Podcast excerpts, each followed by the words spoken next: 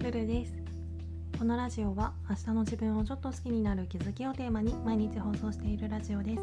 1日2回私なりの心地よい暮らしのコツや日常での気づきをお話ししています。もしよろしければフォローコメントなどお待ちしております。ということで今回は無の時間を大切にしようというテーマでお話ししたいと思います。私もともとせっかちなこともあって常に何かを前に進めてないと気が済まないっていうか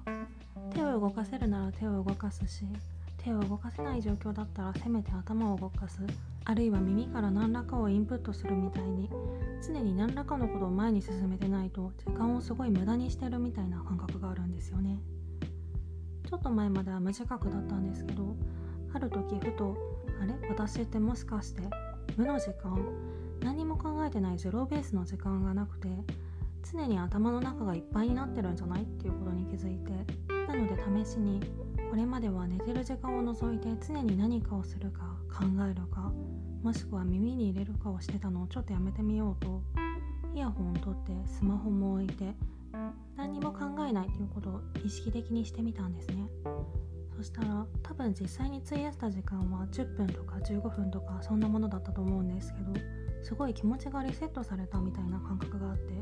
私にはこれが足りなかったのかって思って。なんかせっかちな傾向があると特にまあこれだけが関係してるのかわかんないけど何もしないなんてもったいないみたいな常に手を動かして前に進めてないと焦るみたいな気持ちを持ちがちなのかなって思うんですけどやっぱり部屋とか収納と同じである程度の余白がないとごちゃごちゃしてわけわかんなくなるっていうかどんどん頭の中が混乱してとっちらかってこれがよくよくはキャパオーバーとか人間を休みたくなるみたいなことにもつながっていくのかなと思うのでこれからは意識的にゼロの時間を作っていきたいなと思いました。できれば無になるタイミングも工夫して